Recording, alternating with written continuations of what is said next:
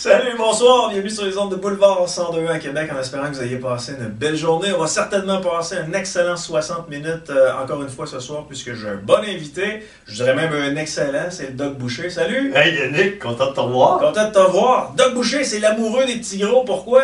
Ben écoute, c'est eux autres qui me font vivre, Eh Yannick. oui! Puis en plus, ils viennent me voir parce que je les insulte. Puis tes aides Ben je les aide certains. par la suite. Je leur donne des gros coups de pied dans le cul hein, pour partir. Là. Ouais. Puis après ça, un coup qu'ils sont rentrés, puis ils changent leur vie, ben ils sont contents. là. Ils vont dire, ben le Doc Boucher n'est pas si fou que ça, à fin de compte. C'est ça. Puis c'est une technique qui est éprouvée et qui fonctionne. C'est scientifique ton affaire, puis on aura l'occasion d'en reparler dans les euh, prochaines secondes. Juste avant, Ouais. Toi, tes oreilles, là, depuis le temps que tu fais de la radio, tu as été sur XM aussi, Ouais, tu j'étais fais sur des podcasts, tout ça.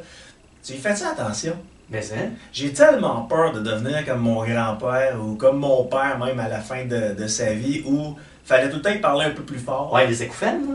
Ouais, non, mais Ouais. fallait tout le temps y parler un peu plus fort parce que tu te rendais compte, tu sais, il y en a qui il y en a qui ont travaillé longtemps comme euh, euh, tu sais les camionneurs qui nous écoutent Oui. entre autres. Tu sais, ils entendent tout le temps un dans le camion. Mais à un moment donné, ça, ça peut avoir un impact sur l'ouïe, les freins, là, les freins Oui, qui descendent les exactement. côtes, ça a un impact sur l'ouïe. Ceux qui travaillent avec des écouteurs dans leurs oreilles, s'ils mettent ça trop fort, nécessairement, l'ouïe va baisser avec le temps. J'ai tellement peur de, tu sais, à un moment donné, quand mes enfants vont arriver pour me parler, puis qu'ils me disent « Papa! » Tu sais, qu'ils montent, tu sais, qu'ils montent le ton parce qu'ils se rendent compte que tu les entends plus. Hey, moi, je de m'entraîner toutes les parties de mon corps. Ouais. OK? Je vais avoir 60 ans, j'ai pas besoin de lunettes. Parce que je fais des exercices pour la vision. Attends un peu, là. Attends un peu. Oh! attends un peu. T'entraînes tout ton corps, ça c'est correct. Ouais. Euh, Il y a des parties qui m'intéressent un peu moins, là. Mais tu me dis, pour tes yeux, tu fais, des, tu fais une technique pour pas avoir besoin de lunettes. Ouais, exactement. C'est quoi? Ben, écoute, bon, ok, je t'explique. Euh, c'est des, euh, c'est- d'analyse de perspective qui sort un peu des, euh, des, des- des pilotes d'avion, des chasseurs. là. Ouais. Ok, je- bon, je vais te donner un exemple. Imagine que tu es à travers une fenêtre, tu regardes un, un arbre, puis tu as deux, tu sais, t'as les, les barreaux de la fenêtre qui Ouais. sont là. Puis si tu te penches de gauche à droite, veux, veux pas, tu vas avoir l'impression que l'arbre se déplace de gauche à droite. Ouais. Moi, quand je m'entraîne, je clé dans la fenêtre, je fais sur le tapis roulant, puis je le vois.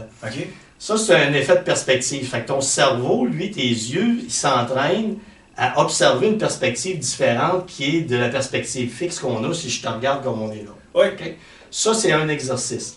L'autre exercice, c'est le, le champ rapide où je vais tasser, voyons, regarder de gauche à droite très rapidement pour que j'aie toute une vision en perspective 180 degrés sans, oblige- sans m'obliger à m'attarder sur quelque chose. OK. L'autre entraînement que je vais faire, c'est si je m'éloigne d'un texte et que je commence à le voir embrouillé. Mon travail est aussi mental parce que la vision est aussi mentale.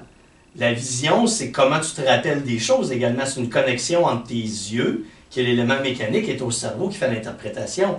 Alors, ce que je vais faire, c'est que je vais, sans forcer mes yeux, même si c'est embrouillé, regarder le mot, me le rappeler en mémoire, fermer mes yeux, rouvrir mes yeux jusqu'à temps que le brouillard disparaisse. J'ai jamais pensé à faire ça. Ça vient d'où, ça?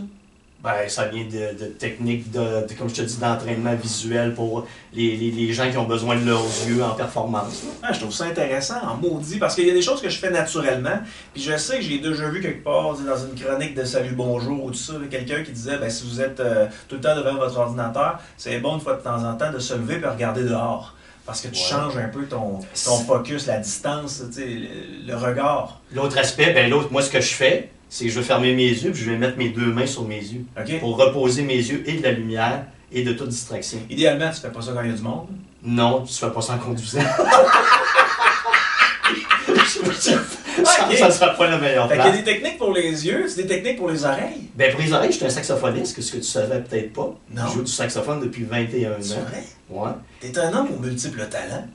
Moi, là, ce que j'ai décidé dans ma vie, c'est d'entretenir mon corps le mieux possible et mon cerveau. La loi, c'est use it or lose it. Utilise-le ou perds-le.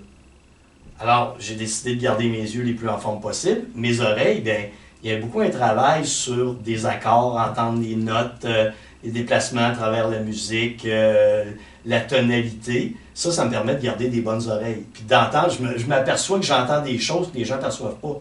Je suis assis à un moment donné, il y a un bourdonnement qui est donc bien fatigant, il vient de où? Personne l'entend, mais juste Toi, tu moi. l'entends. Moi, je l'entends. Donc, je Ben. Jeff, avec qui tu travailles une fois de temps en temps, ou Oui. tu vas faire des chroniques, là. Ouais. Tu sais, lui, il faisait ses émissions de radio, euh, du temps où il animait le show du matin. Il faisait ses émissions de la radio, puis il entendait le fan d'un ordinateur portable. Ça le rendait complètement, dingue. Mais les autres l'entendaient pas. Ouais. les autres l'entendaient pas. Fait qu'il demandait aux gens d'éteindre leur portable pour savoir c'était quel portable qui faisait du bruit.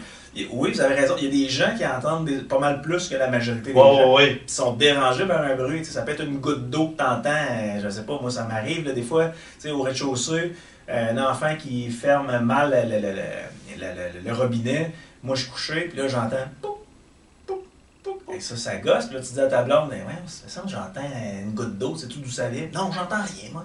Ça c'est tannant, t'as de la fou un peu. Ah, non, non, écoute, tu parles de ça, moi, parce que moi, je fais des cours privés, saxophone. Ouais. Mon prof, là, là tu, mettons, il va, tu vas y jouer quelques notes, là, il va te les reproduire là, à l'oreille. Il est capable de le faire Il est instinctivement. capable de le faire parce qu'il a, a perçu, il a entendu sa tonalité de base, il sait la relation des notes par rapport à la tonalité de Ouais. base. Fait qu'il va te dire, ben ok, ça c'est un sol, un mi, un fa, puis euh, et tu reviens au sol. Et puis là, tu te dis, waouh, quel entraînement spectaculaire. Ouais. C'est toutes des choses que j'aime entretenir pour euh, éviter le, le vieillissement. Tu sais, je vieillis comme tout le monde, tu comprends, mais je veux pas vieillir en dépérissant. Je veux entretenir mon corps au maximum de ses capacités. OK. Ben, moi, c'est ma peur, parce qu'en travaillant tout le temps avec euh, mes oreilles, j'ai toujours des écouteurs sur la tête. Euh, c'est très rare que je le mets fort. Tu m'as vu tantôt avant de Ouais. l'émission, là, je m'en vais baisser ça. Sais, moi, j'ai travaillé avec M. Gas, que, que j'aime, qui, Ouais, ben qui est une des plus belles voix de radio que, j'ai entendues de ma vie. Écoute, quand j'avais le malheur de passer après lui, prendre ses écouteurs, là, c'était dans le fond, là. Puis ça me pétait les oreilles, mais lui, tu sais, il, il était rendu, ça faisait tellement longtemps qu'il faisait ce métier-là qu'à un moment donné, pour bien entendre, il fallait qu'il monte le son dans le fond. Oh boy. Euh, Danny, que tu connais, qui, qui, qui, qui, est à, qui est à Radio X, même affaire. Tu prenais ses écouteurs, là, puis les deux yeux te clignotaient. Ah, Qu'est-ce qui vient de se faire là? Tu parles de Stéphane Gas quand Ouais. a commencé, mes premières émissions, je, je- quand j'avais commencé à CHRC dans le temps. Mon doc bouché, toi, mon tabarnouche. Lui, ce qui m'avait impressionné, c'est qu'il mettait ses écouteurs, quelqu'un y parlait, puis pendant qu'il parlait, il continuait à jaser avec Ouais. moi. là. Dans le temps, c'était le même. J'en revenais pas la déconnexion, puis lui, il me disait que c'était André Arthur, avec qui il avait travaillé avec André Arthur, qui avait acheté ça comme ouais. ça. C'est recherché s'il parlait dans l'oreille. Euh, Bernard de Rome, pendant qu'il Ouais. faisait son bulletin, Bernard de Rome était rendu complètement. Il était sourd comme un, comme un pote, là. Ouais. Euh, à la fin de sa carrière, euh, où il lisait comme lecteur de nouvelles, sourd comme un pote. là. Ah ouais. Puis, t'entendais, dans ces bulletins de nouvelles, t'entendais les recherchistes qui parlaient dans l'oreille, ou le réalisateur plutôt, dans, dans ce cas-ci, là. Euh, Bernard, euh, on passe au reportage. Tu l'entendais. Si tu mettais le son assez fort, Tu l'entendais. t'entendais son écouteur dans son oreille, il était sourd comme un.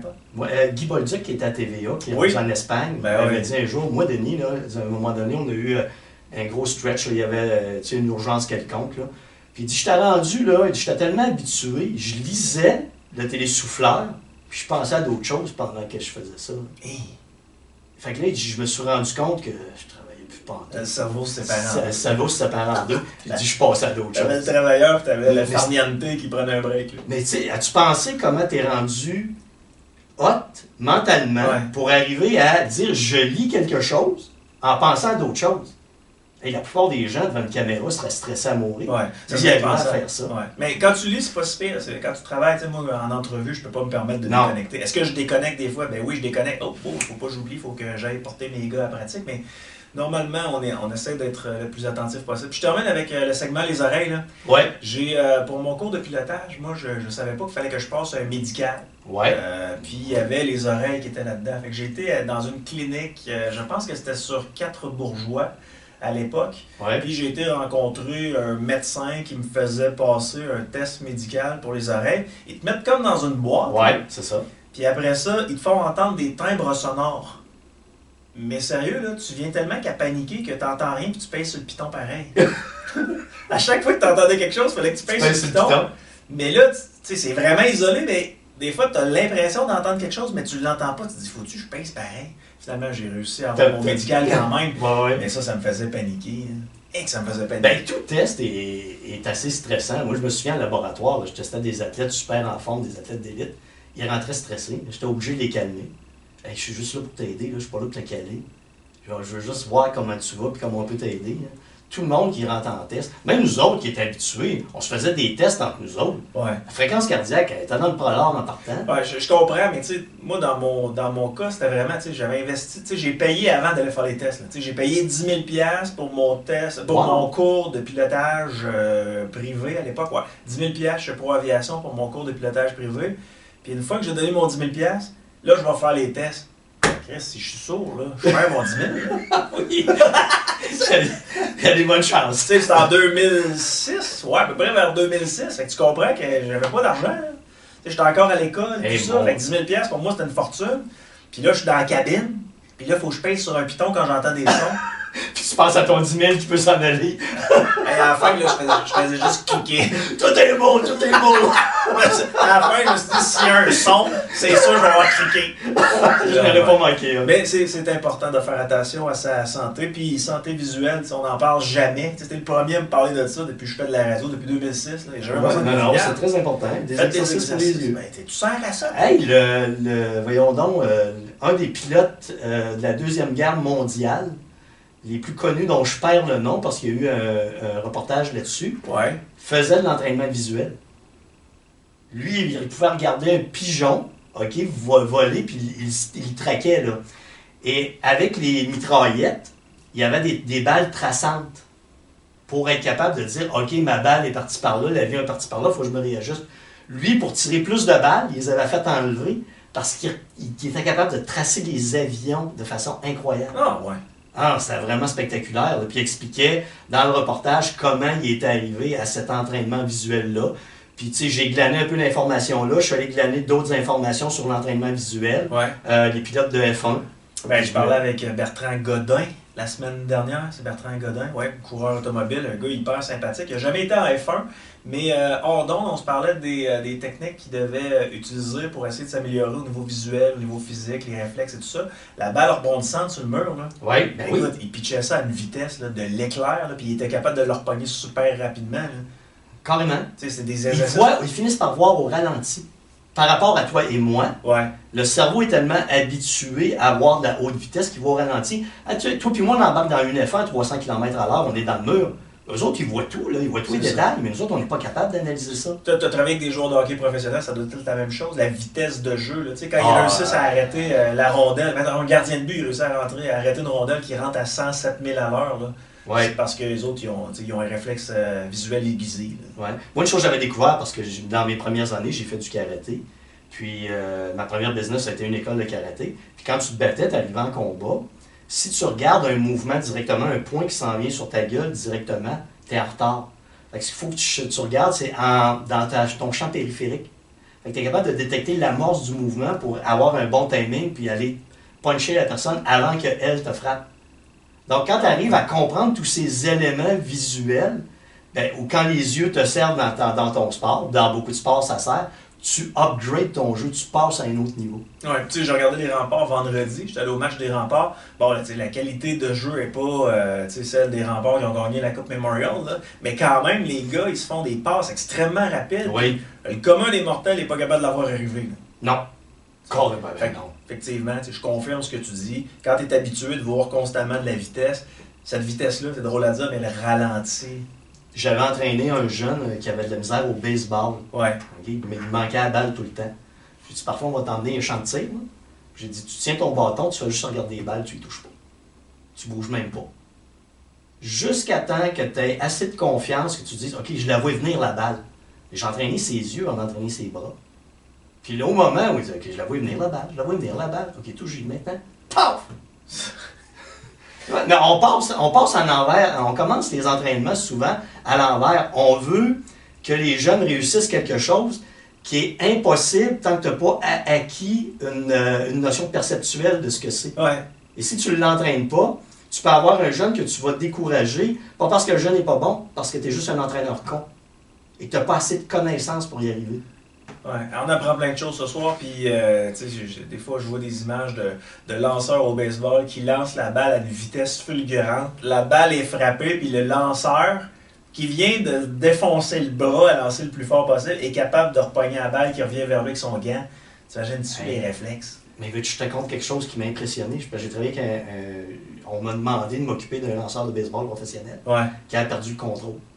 Il avait perdu Il le contrôle. contrôle la balle. S'il a pitché partout, il était plus capable de la mettre sur, sur la Eh, balle. voyons donc! Fait que, euh, on part l'entraînement, puis j'ai dit, j'emmène son, son receveur. Ça fait longtemps de ça. là. Des fois, quand je vais aux toilettes après une solide cuite, euh, je perds le contrôle aussi. là. Ça la misère à mettre dans le centre. Fait que je dis au lanceur, je dis, tu lances, mais tu mets pas, ça plate jamais. On passe du temps, du temps, du temps, du temps, ce qu'il lance, il lance comme ça. Puis le moment, il dit, Denis, il dit, je suis écœuré. Il dit, là, peux-tu peux-tu la mettre sur la plate? Je suis plus capable.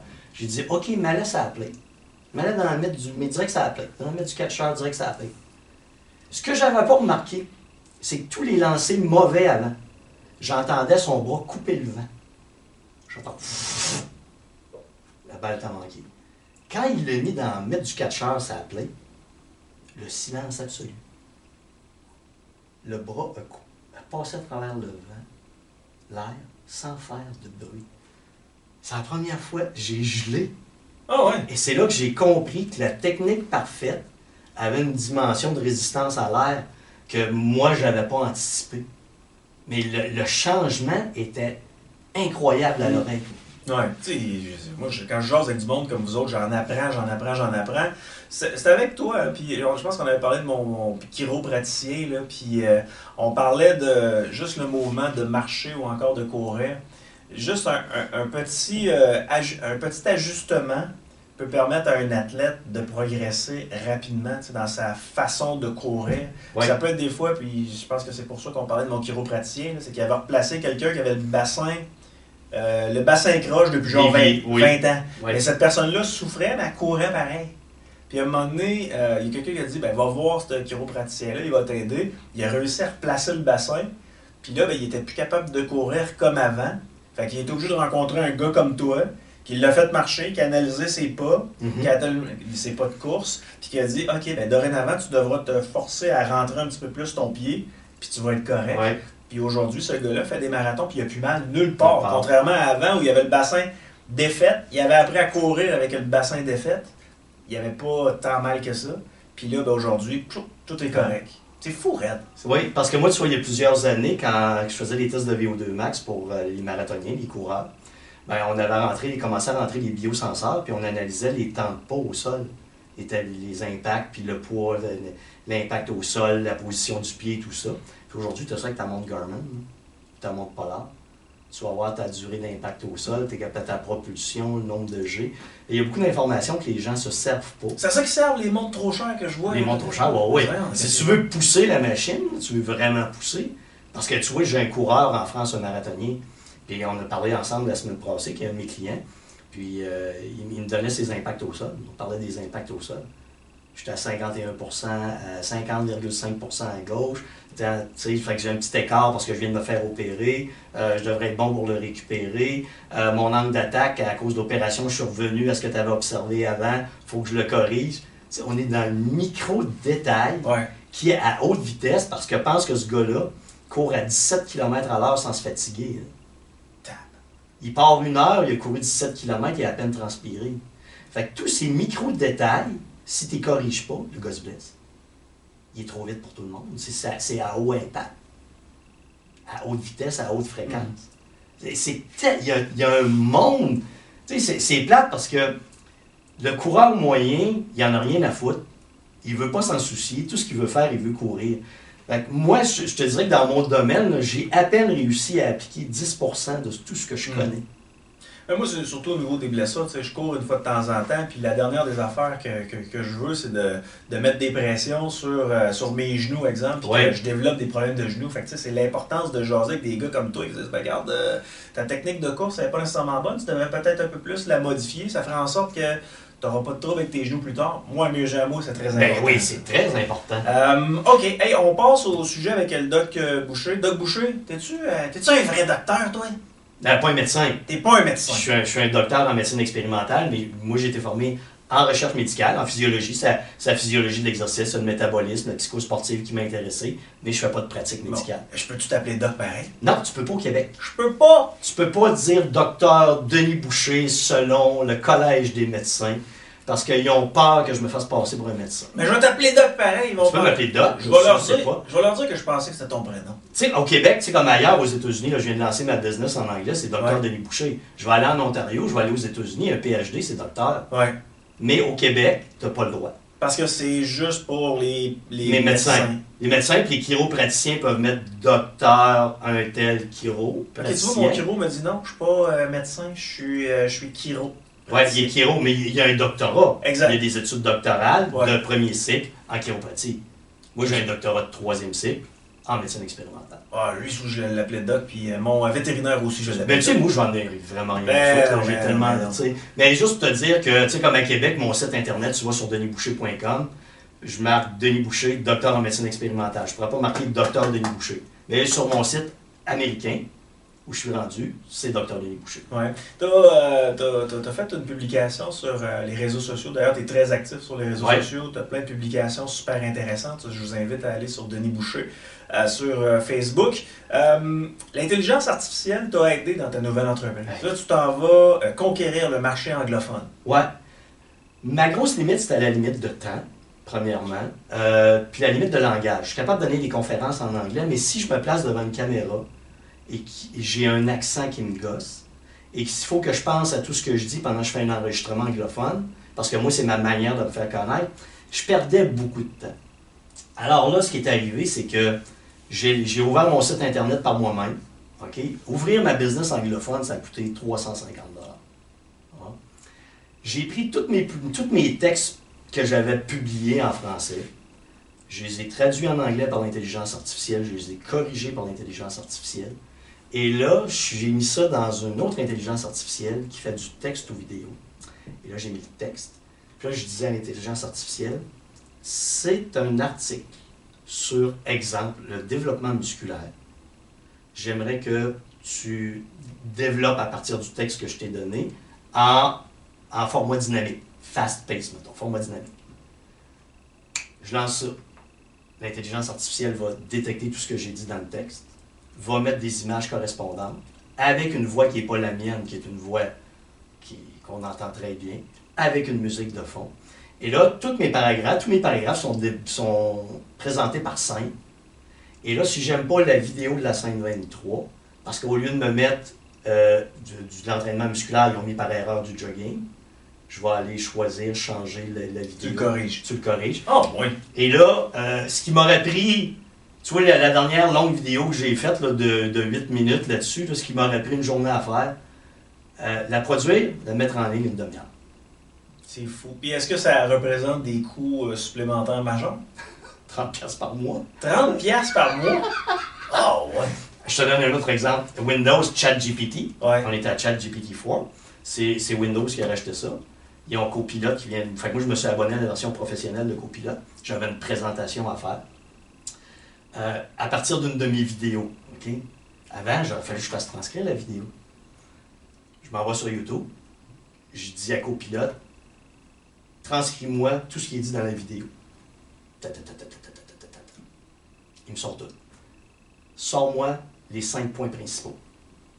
En paragraphe de pas plus de 150 mots. Organise-moi ça en présentation PowerPoint. Slide 1, c'est pas diapo 1, diapo 2, diapo 3, diapo 4, diapo 5. Je mets ça dans PowerPoint avec Copilot. Crée-moi une présentation à partir des instructions suivantes. Tout sort en l'espace de 5 minutes. Ce Sacrifice. qui m'a pris une journée, peut-être même plus à faire. Tu as tout le visuel, là. Puis après ça, je peux dire à copilote, ben mets-moi de l'animation dans tel diapo, parce que je, la- je la trouve trop, trop fade. Ou change-moi le, change-moi le, le- visuel. Les, les traducteurs vont-tu être euh, les allumeurs de réverbère d'antan? Ben écoute, tu vas en avoir beaucoup. Euh, je pense que ça va toujours rester, parce que tu vas en avoir besoin, mais moi, Un ma- traducteur tel quel, là, tel qu'on le connaît, c'est c'est-à-dire qu'il va prendre un texte en français puis il va le traduire à l'ordinateur, à la main, Ben, en anglais. plus pour un gars comme moi, là. Ah ben pour eux autres, c'est dramatique. là. Oui, c'est dramatique. Oui, c'est dans le temps, quand l'électricité est arrivée, les allumeurs de réverbère ont dit tabarnouche. faut que je change d'emploi. là. Je peux, je peux plus allumer. euh, je peux plus allumer la petite chandelle. Non, euh, ben, c'est ce bas. appelez à l'époque quand les, les voitures sont arrivées, les, les calèches, puis les chevaux, puis les trains, il y a tout à- Puis les tramways, euh, ouais, c'est ça, plus de tramway. Ah, ben non, il revient. Oui, oui, oui. Mais l'autre étape, j'ai fait cloner ma voix en anglais. C'est là, quand, quand- je vais faire une vidéo, ben, je vais avoir ma voix, ma voix en super, superposition anglophone, traduction directe. C'est capoté. Là, il y a un autre système qui est fascinant. Si jamais j'arrive très populaire à l'international, puis je fais une présentation, puis j'ai des Japonais, des Espagnols, des Chinois, des anglophones, ben, tout va être traduit en simultané. Pendant que moi, je vais parler en français, le Japonais va avoir sa traduction simultanée en anglais. C'est right now, présentement. là. On écoute, c'est une vitesse de, de fonctionnement qui est hallucinante Ouais. qui est vraiment tripante. Moi, je suis vraiment au début de l'utilisation parce que j'ai fait des formations sur, il appelle ça le prompt. C'est comment tu parles à l'intelligence artificielle, ce que tu lui demandes. Il faut que tu sois très précis, très canné. Donc, au début, je faisais des erreurs, mais là, je suis de plus en plus précis, donc de plus en plus efficace. Et écoute, c'est une vitesse d'accélération, ce qui fait que ma business en anglais, j'ai monté mon site Internet par moi-même, euh, ce qui m'a pris euh, une journée. Après ça, j'ai toute la traduction, j'ai déjà, euh, je pense, 12 ou 15 publications sur mon blog, avec quatre d'entre elles qui ont les vidéos. Les autres vont arriver avec toutes les vidéos qui suivent. Et là, ça défile.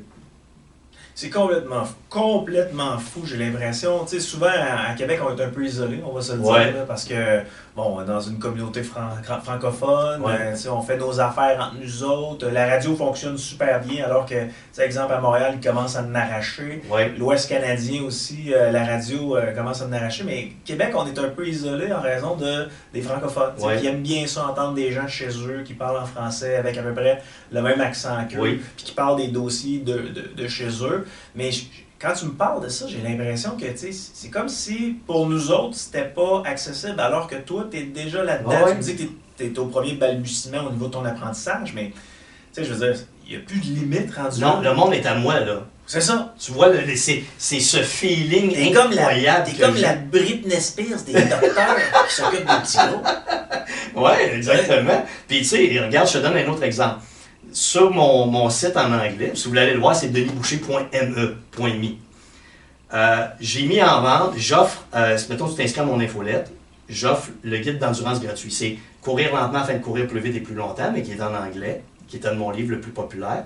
Et le 15 avril, je lance le online course, le cours en ligne, qui est courir lentement afin de courir plus vite et plus longtemps. Donc, je suis en train de créer ma, ma- banque de gens qui downloadent le guide gratuit, qui sont intéressés par le cours. Il y a déjà des gens qui ont précommandé le cours en anglais. Ça fait que ma business qui m'a coûté, avec la pub lancée, 500 à date, est déjà rentable. Parce qu'il y a 12 personnes qui ont acheté une formation à 97$ US. Il y en a d'autres qui vont rentrer. Ouais. Ça, c'est comme wow! Que- Et le cours, c'est pas compliqué, il est déjà tout écrit. Je vais le mettre dans l'intelligence artificielle qui va me pondre les vidéos. Je vais le mettre dans Copilote qui va me pondre les, euh, les slides, les diapos. Et ça va être mis en ligne. Et un cours qui me prenait probablement, qui m'aurait pris deux semaines à monter, une journée va être faite. La vitesse est, est fulgurante. Ah oui, c'est un monde, c'est un monde à part. Et c'est c'est incroyable comment je trouve les jeunes chanceux aujourd'hui. Chanceux, oui puis non, parce qu'ils n'auront pas. euh, ils vont arriver à être très rapides, mais ils n'auront pas tout le bagage nécessaire. Ouais, ou- oui, mais tu sais, le, le jeune qui se dit, hey, moi, je veux accéder au monde aujourd'hui, j'ai une- idée, là. C'est du lean, on appelle ça le lean startup, le, le startup mec, le lean, là, tu sais, mais tu t'as pas de dépenses, tu comprends? Ouais. Moi, je j'ai pas mis 20 000 dans l'entreprise. Non, c'est ça. J'ai mis 500 dollars. Je suis déjà capable de tester, de savoir que ça va être rentable. Mais les outils sont à leur portée, puis là-dessus, je suis entièrement d'accord avec toi, mais je pense qu'on apprend plus dans la douleur que dans la facilité. À mes yeux, à moi. On acquiert Ouais. plus d'expérience quand on souffre au départ, puis après ça, bon, on commence à avoir des bons outils, tout ça. Tu sais, parle, parle avec n'importe quel gars de construction, là.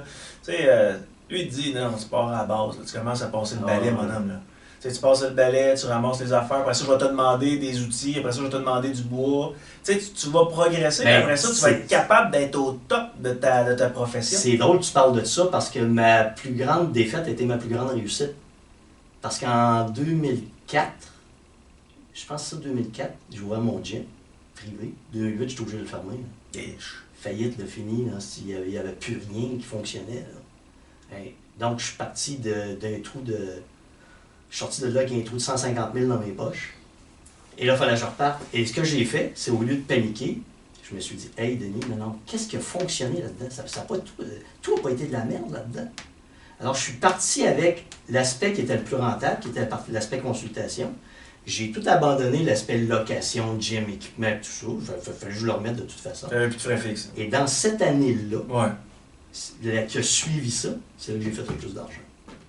Hmm. On apprend comme ça. Mais de voir aujourd'hui qu'un jeune peut arriver sur le marché du travail avec toute cette technologie-là, c'est un peu comme le jeune qui arrive dans un véhicule puis qui n'a pas besoin de toucher au volant puis il conduit de ça. Comment tu vas apprendre à conduire si t'as- Mais- si t'es pas capable de, de, de, de l'essayer? Tu sais, c'est le char qui conduit Mais sais-tu ce que je pense, moi, le problématique au Québec, c'est qu'on n'a pas d'enseignement sur l'entrepreneuriat. Moi, quand j'ai parti ma business en 1999 avec François Witton, qui était Witton et Boucher, on est allé suivre des cours d'entrepreneuriat. Il y en a qui étaient bons, mais tu sais que c'est donné par des gens qui n'ont pas de business. Tu comprends? C'est de la grande théorie qui n'est pas en application. Et je te donne un exemple bien concret. Quand on a parti cette entreprise, on a eu les flyers dans la première année qui nous a sauvé le cul, mais on avait un un aspect qui était la promotion de santé en milieu de travail Mhm. et qu'on était, à cause de ça, toujours sur le bord de la faillite, ça ne fonctionnait pas. Jusqu'à temps que moi, je fonctionnais, j'envoyais des fax aux entreprises et je donne des dîners-conférences. Ok, Quand tu as dit flyers, tu parlais des flyers de Philadelphie. Flyers de Philadelphie, Ouais, oui, excuse-moi. Ouais, c'est ça. On envoyait, les gens venaient. Parce que les gens voyaient des petits cartons. là. Ouais, c'est ça. Ouais, c'est, Les joueurs, ouais. les joueurs, les Flyers Exact. de Philadelphie. Euh, et jusqu'à temps que je passe l'idée de dire c'est plus de la promotion de la santé en milieu de travail, je garde le même contenu, mais j'appelle ça réduire l'absentéisme en milieu de travail. La business a levé mon nom juste par un changement de titre. Sais, Puis tu par- on parlait d'anglais-français tantôt. tu sais. Toi, tu as appris ton anglais.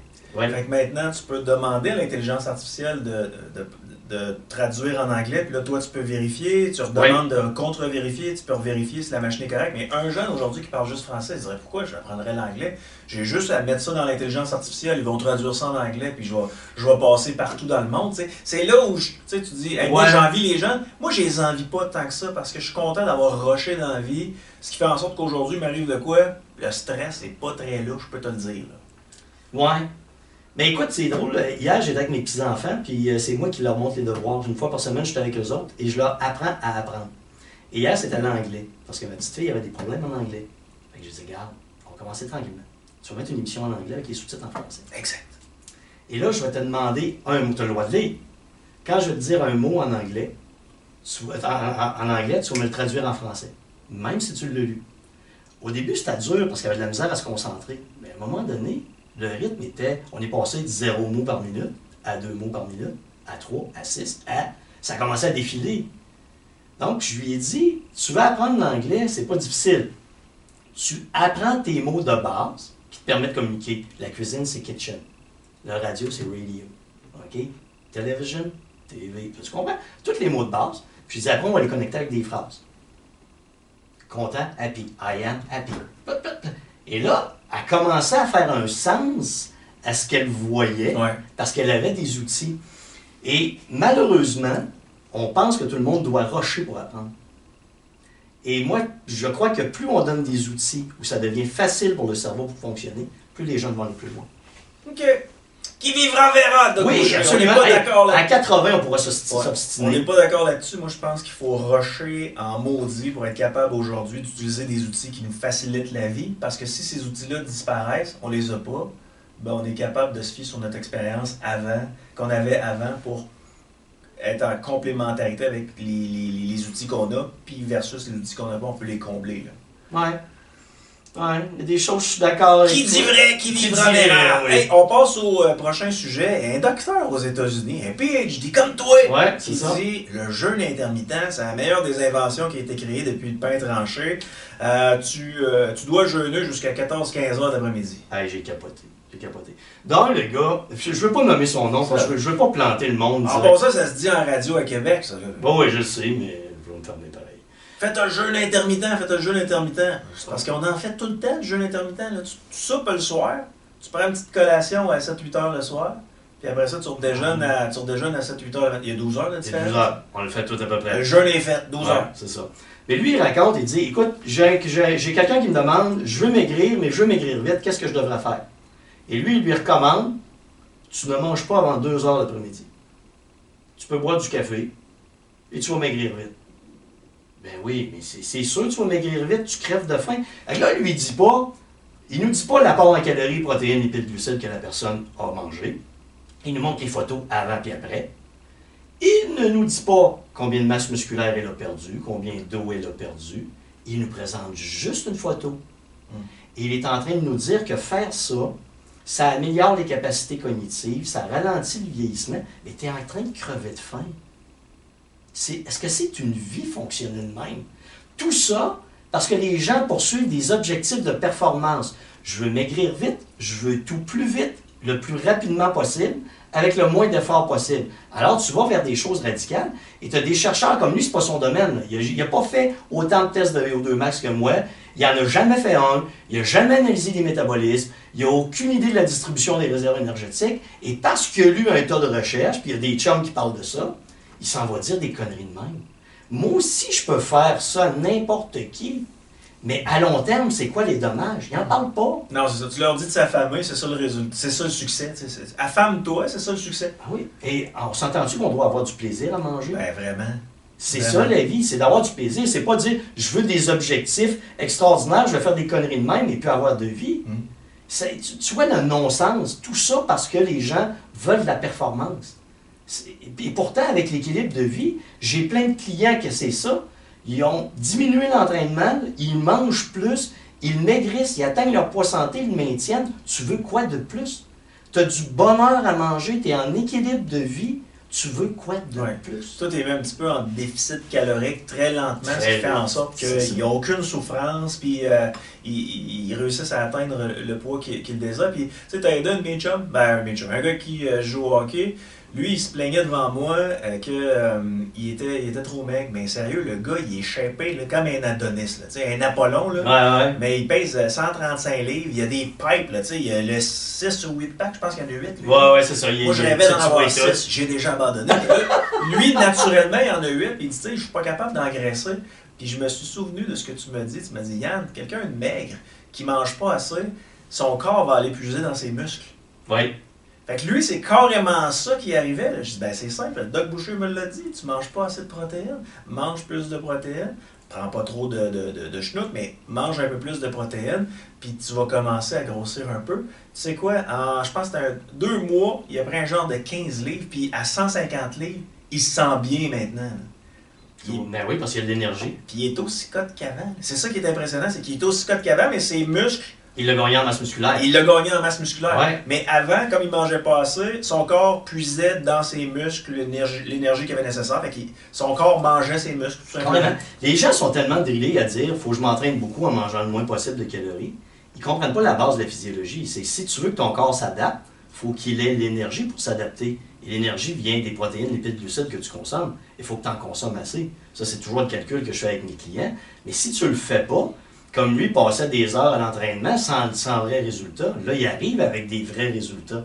Parce qu'il a modifié en fonction de ses besoins métaboliques. Ouais. C'est ça qui est choquant des fois, tu sais, je le regardais puis je dis, tu t'entraînes tout le temps? Non, pas en tout. Génétique d'enfer. Génétique d'enfer. Puis tu sais, moi, je, suis correct, là, je suis pas, je suis pas obèse, là, mais tu sais, si je me watch pas, je vais pas mal, tu sais, la bedaine va pas mal Ouais. euh, me pousser. Je regarde mon père, quand il est décédé, euh, il était immense, là, tu sais, fait que Ouais. ça serait facile pour moi de l'échapper, fait que je me surveille, puis je m'entraîne, puis je réussis pas à avoir sa shape. Lui, il a un métabolisme, euh, impeccable. Il y a aussi une affaire d'hormones là-dedans. Tu, vas peut-être voir ça un moment donné parce que euh, c'est une cliente qui m'avait demandé ça. Elle dit Denis, ma fille est médecin. Euh, Elle vient d'avoir un enfant, mais l'enfant est super musclé. Mais on comprend pas pourquoi il est tant musclé que ça. Ça, c'est un déficit en myostatine. La myostatine, c'est une hormone qui empêche le développement musculaire.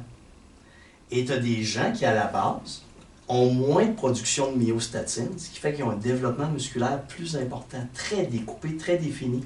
Et en recherche, tu iras chercher sur, euh, tu vas voir ça sur Internet, myostatine knockout bull, knockout comme KO, M-Y-O-S-T-A-T-I-N. Puis regarde ce que ça a l'air, un, un, un, un bœuf un taureau à qui on a coupé la myostatine. Myostatine, Knockout bull. Knockout. Bull. Knockout. Ouais. Knockout. Donc, les gens qui veulent aller chercher M-Y-O-S-T-A-T-I-N, knockout comme KO. Oh shit. tu viens de le voir, hein? Euh, C'est Starbucks. Ouais, c'est ça, exactement. Eh, C'est-tu wow. épouvantable? Ouais. Ben, ça, il arrive avec plein de problèmes aussi. Il peut y avoir des, plein de problèmes de santé là-dessus. Mais tu, tu vois, ça, ça, il y a des gens, donc, qui, en fonction de la production d'hormones, ont des shapes vraiment très différentes. Myostatine. Ouais. Wow. Fait que ça, c'est ce qui empêche le développement, euh, le développement du muscle. Ouais. Les, les gens, ils, ils veulent les choses faciles aujourd'hui. On en parle régulièrement là, quand ils ont sorti, euh, quand ils ont découvert que le fameux médicament pour le diabète euh, aidait les gens à maigrir. Ouais. Toi, tu luttes contre ça. De, de- de prendre une pilule pour, euh, pour, pour maigrir, je veux dire, c'est parce que tu changes pas tes habitudes de vie. c'est- exactement ça. Écoute, si tu as 15 livres à perdre, 20 livres à perdre, va pas te chercher des médicaments de même, modifie tes habitudes de vie. Ouais. Mais moi, je pense que c'est l'idéal pour les gens qui ont des problèmes de santé. On, on sait qu'ils ne changeront jamais leurs habitudes. Mettons, obésité morbide. Obésité morbide, moi, je pense que ce sont des médicaments essentiels. Mais je te l'avais mentionné, ce que je pense, c'est que le suivi des patients doit être fait beaucoup mieux parce qu'il y a une énorme perte de masse musculaire avec Ouais. ce type de médicament. C'est pas la faute du médicament, c'est que les gens mangent, ben, indirectement, les gens mangent moins, mangeant moins, finissent par pas manger assez. Et là, il y a une perte de masse musculaire. Et là, tu arrives avec une phase qu'on appelle l'obésité sarcopénique, où les gens ont perdu beaucoup de masse musculaire, leur poids est encore trop important, mais ils ont de la misère à se mobiliser. Ils commencent à avoir de la difficulté à se lever de leur chaise. Donc, il y a tout ça, cette, ce nouvel encadrement-là que je pense qu'il devrait être fait. Les gens qui l'achètent euh, au noir, là, ben, aux États-Unis, il y en a qui sont morts. Parce que c'est pas géré par un médecin. Mm. Le médecin il fait une prescription. Là. On n'entend jamais parler de ça. Mais c'est la. Tu sais, les gens ont l'impression que la facilité, c'est le, c'est le secret. Mais, tu sais, oui, c'est une pilule. Puis là-dessus, je te suis. Pour les obèses morbides, c'est un peu plus dur pour eux Oh, autres ouais, de- moi, je pense que c'est essentiel. de, de reprendre le dessus. Mais euh, pour euh, monsieur et madame tout le monde qui a un 15, 20, 30 livres à perdre, plutôt que de modifier ses habitudes de vie, c'est-à-dire on va arrêter d'aller au restaurant 3-4 fois par semaine, on va y aller peut-être juste une fois. Ah non, oublie ça. On va faire notre petite, euh, notre petite marche euh, soir. D'ailleurs, ça, me fait penser au camionneur qui m'a écrit suite à ton dernier passage. Merci beaucoup, les gars. J'ai pris euh, en considération ce que vous m'avez dit, c'est-à-dire, vaut mieux faire quelque chose que rien faire. Je regardais les gars qui couraient, je suis pas capable de le faire à la grosseur que j'ai. Vous avez dit, vous dépensez autant de calories à marcher que courir 10 km. Euh, ben, il dit aujourd'hui, je suis capable de marcher mon 10 Wow. km. Je m'en vais 5 km par le nord, je reviens 5 km au sud, c'est mon 10 km, c'est mon exercice de la journée, puis il perd du poids semaine après semaine. Hey, juste avec. Ben juste oui. avec cet exercice-là. là. Mais tu sais, il y a des gens qui sont lâches et qui vont le rester toute leur vie. Il y a des gens qui sont lâches, puis des gens qui ne veulent pas changer. Tu sais, c'est la réalité. Là. Euh, Tu sais, venez pas chialer que j'ai dit des choses Ils épouvantables. vont vouloir changer sur leur lit de mort. Même pas. Non? Moi, j'en ai vu, là, hey, après infarctus, après, non, je ne changerai pas mes habitudes de vie, puis je vais rester comme ça, puis je veux rien savoir de vos programmes, puis il n'y en est pas question. Ça, c'est ceux qui fument à la sortie de l'hôpital. là. Oui, exactement. Ils sont, sont- sont en cardiologie, mais sont à la chaise roulante. Après ça, c'est le soluté dans le bras, puis ils fument le cigarette à la sortie de l'hôpital. Ah, ouais, c'est spectaculaire là, à quel point les gens sont drogués avec leurs habitudes de vie. Ouais. Ils veulent pas. Hey, ça demande un effort extraordinaire. Ok, je vais te mettre en, en perspective. J'ai ouais, une cliente il y a deux ans. Ok? Je te- j'ai- et à la fin de son programme, elle a atteint son poids santé. À la fin du programme. Denis, est-ce que je peux recommencer à aller prendre, aller dans un fast-food une fois par semaine? Est-ce que je peux recommencer à prendre mes smoothies le matin pour le déjeuner? Est-ce que je peux recommencer à manger des frites? Est-ce que je peux recommencer à manger de la pizza? La réponse a été, écoute, tu faisais ça avant. À quoi tu ressemblais? Ben, j'étais obèse. J'ai dit, tu as pris un an de ta vie, tu as atteint ton poids santé, tu veux revenir à ce que tu faisais? C'est ton choix. Tu peux le faire, mais tu vas revenir en arrière. Tu peux pas faire ce que tu faisais avant et espérer maintenir le poids que tu as là. Les gens n'arrivent pas à comprendre que ton changement d'habitude de vie, c'est pour le reste de ta vie. Il n'y a pas d'autre moyen de réussir. Fait que si ton objectif, c'est de, oui, changer tes habitudes de vie juste assez longtemps pour perdre du poids, puis après revenir à tes habitudes de vie pour en reprendre euh, autant, puis même davantage, c'est plus dommageable pour ta santé. Reste comme tu es là. Mais pour les obèses morbides, c'est un peu comme les toxicomanes puis les alcooliques. Il faut que tu attendes qu'ils soient rendus à terre complètement, puis qu'eux autres même décident de changer les choses pour, pour aller voir un Denis Boucher. Ah, ils viennent pas. Ils viennent pas. Non, non, non. non, non. Il reste, tu sais, Il y a des choses épouvantables que je veux pas dire à la radio, là. Mais euh, c'est- ces gens, il y a beaucoup de gens qui sont perdus d'avance. Tout est perdu d'avance. Dans leur mentalité, dans leur perception de l'alimentation, dans leur compréhension de l'alimentation. Ils veulent pas faire ou ils sont incapables de faire des liens de base simples. Pourquoi, si je, si je vais au fast-food deux fois par semaine, pourquoi j'engraisse? Oui, mais tu rentres 2500 calories en un repas, alors que tu en as besoin de 1500 calories dans une journée. Mm. Ils, ils font pas les liens et c'est. Ou ils veulent pas le faire. Donc, tu es, comme perdu. Moi, j'ai abandonné ça, là, cette, cette clientèle-là. Mais c'est-tu le cerveau qui est comme ça? Le cerveau, il est-tu euh, toujours lâche, puis il faut que tu le stimules un peu pour faire des affaires? Tu sais, moi, je, je, je m'explique, là. moi, j'étais Ouais. un, un amoureux de la junk. Puis des fois, je suis quelqu'un qui calcule. Souvent, je suis tout seul le soir, j'arrive tard, j'arrive vers euh, 7h30, 8h à la maison. Fait que ma blonde a déjà mangé, les enfants ont déjà mangé. Fait que je me dis, si je vais à l'épicerie, je vais m'acheter quelque chose, ça va coûter 15$.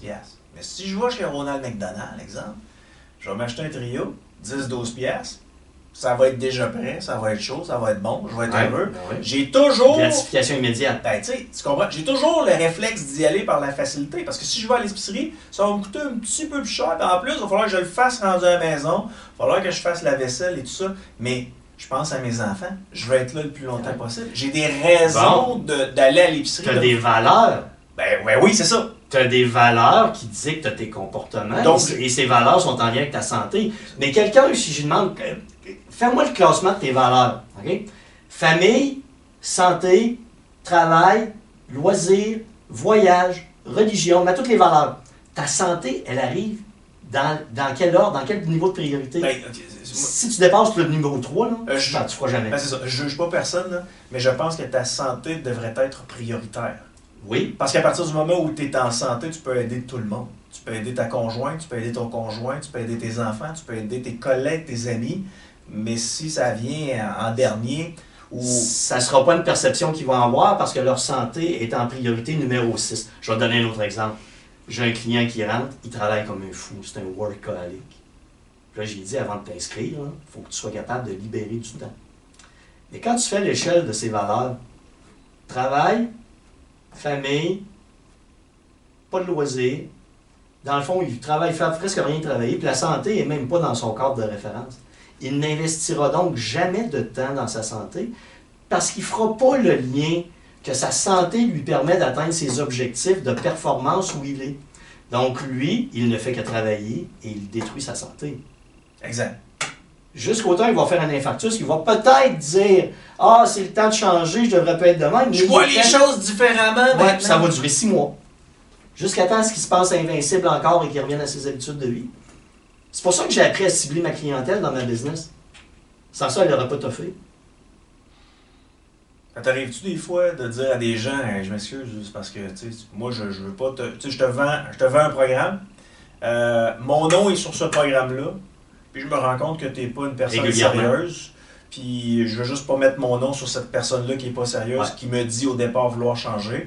Fait que je te souhaite une belle, une belle journée, Ouais. puis on se reverra peut-être dans un an si tu le désires. Ça m'arrive régulièrement. Parce que je dis aux gens, une réputation, c'est long à construire, mais ça se détruit en un claquement de doigts.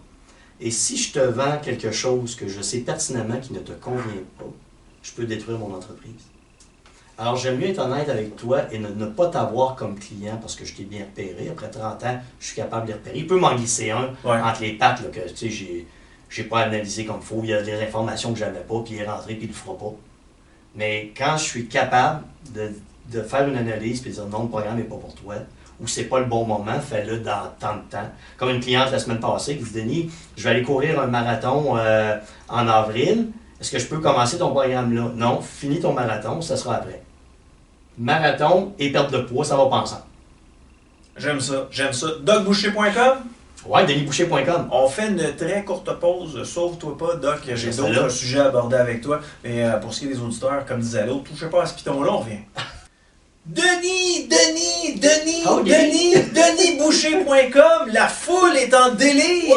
C'est le Doc Boucher qui est là, le spécialiste des petits gros. Hein, c'est pas où j'allais m'en aller. oui, oui, oui. Hey, on parle d'entraînement. Il y a, euh, ben, en fait, c'est toi qui m'as raconté ça tantôt euh, pendant la pause. Tu me dis, Yann, il y a des entraîneurs qui ont complètement perdu la tête. Maintenant, euh, ils prônent le dommage au tissu musculaire. J'avais déjà entendu que quand tu t'entraînais, tu devais faire des micro-fissures dans tes muscles qui faisaient en sorte que quand ça se répare, ben, ton muscle grossit par le fait même.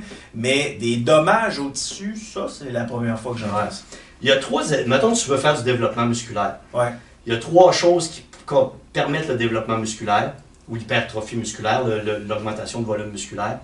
La charge mécanique, donc il faut que tu utilises des poids, tu n'as pas le choix. Le stress métabolique, la manière dont- de t'entraîner pour produire, pour que tes muscles produisent un ensemble de produits chimiques qui vont faire en sorte qu'ils vont être stimulés à se développer. Et le dernier qui a l'influence, c'est les dommages aux fibres musculaires, donc des micro-lésions qui font en sorte que les muscles vont libérer des hormones qui vont dire Hey, adapte-toi, développe-toi pour, pour être capable de répondre à cette charge mécanique-là.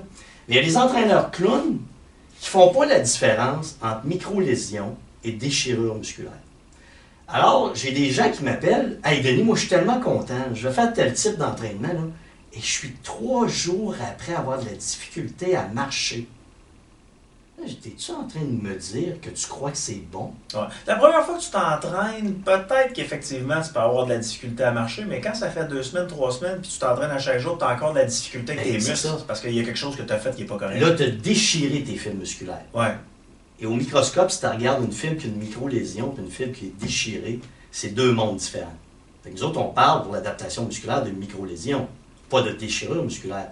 Mais quand tu as un entraîneur clown qui t'entraîne à te pousser, à tout faire Go, go, go, vomis, vas-y, t'es capable, encore, encore, encore, encore une répétition, t'es capable, vas-y.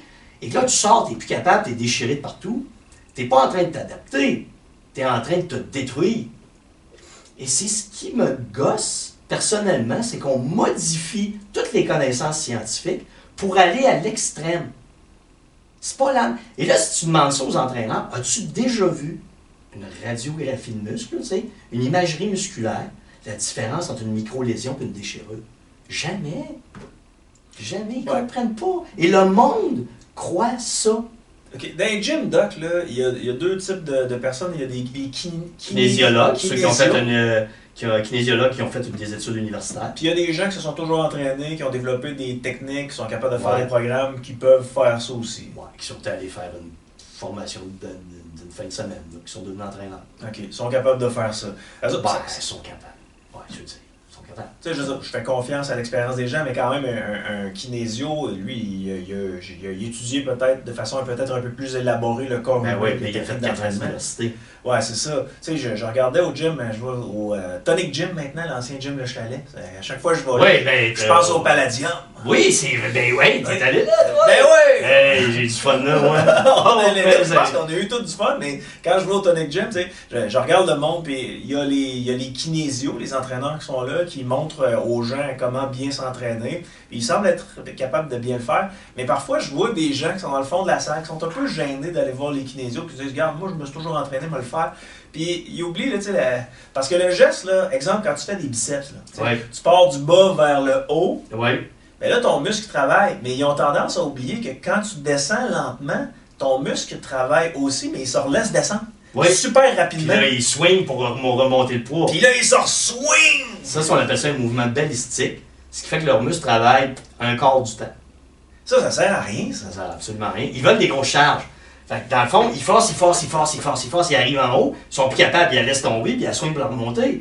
Mais tu es avec une charge mécanique qui surpasse ta capacité musculaire. Entraîne-toi pas avec ça.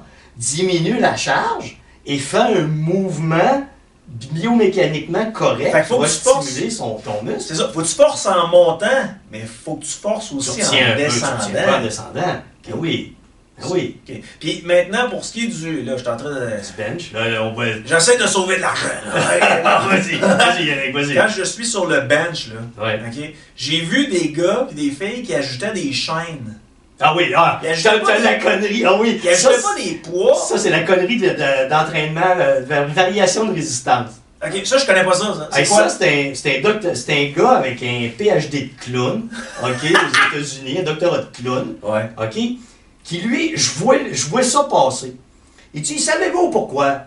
Les gens qui s'entraînent presque pas, qui ont une masse musculaire importante, sont super hot.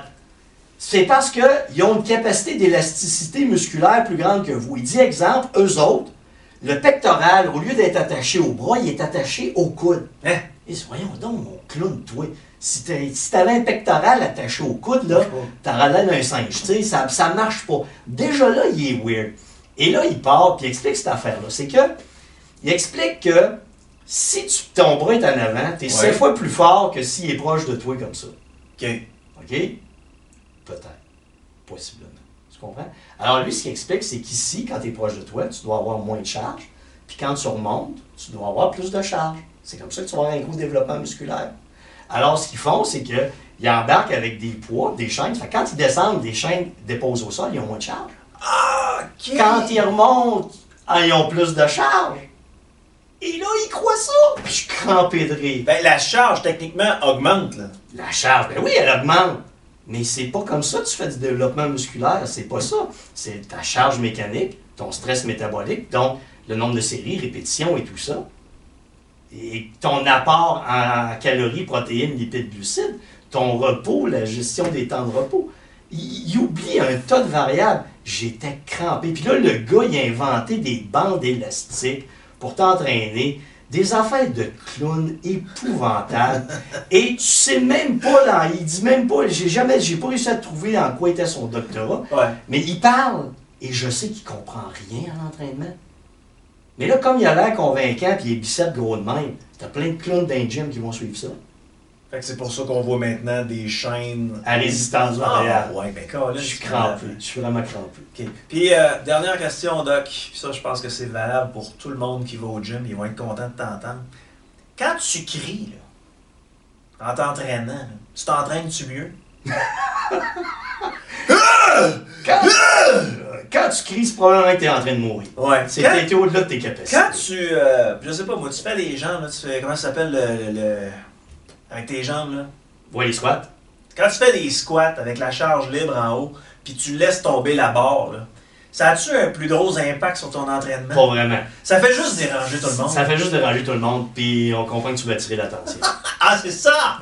Puis moi, ces gens-là là, qui veulent travailler en force, Ouais. meilleur conseil, allez donc parler à un gars qui connaît ça, Ben oui. Hugo Girard. Allez poser des questions, allez voir des hommes forts, là, allez leur demander comment ils ont développé leur force musculaire. Ouais. Ce qui m'a- Et vous allez voir qu'il y a une attitude mentale incroyable ça. de ça. Ce qui m'a marqué, euh, Diego Gérard, parce que moi, je, je m'entraînais souvent à côté de lui au euh, méga, fitness, méga Gym. Ouais, méga Gym T'étais jamais de me voir au Mega Gym, en Euh, non, ben, je voyais ton bureau dans le Ben coin, ouais. mais j'étais un peu intimidé par le gars sur XM Radio qui, qui criait après Le le gars, le gars, il fait de la radio, puis il était, impressionné par l'autre qui en fait juste deux heures par semaine. Mais, mais ce, que je, ce que je constatais du Gérard, c'est qu'il fait pas, il faisait pas de gestes inutiles. Ben non. Tout ce qu'il faisait, rendu au niveau où il était, c'était des gestes qui étaient utiles pour, les, pour ses muscles. Oui. Il forçait pas pour rien. Ben non, non, non, c'est ça. C'est, tu sais, comme je te dis, il y, a, il y a des gens qui se démarquent comme lui parce qu'ils ont, ils ont un mindset différent.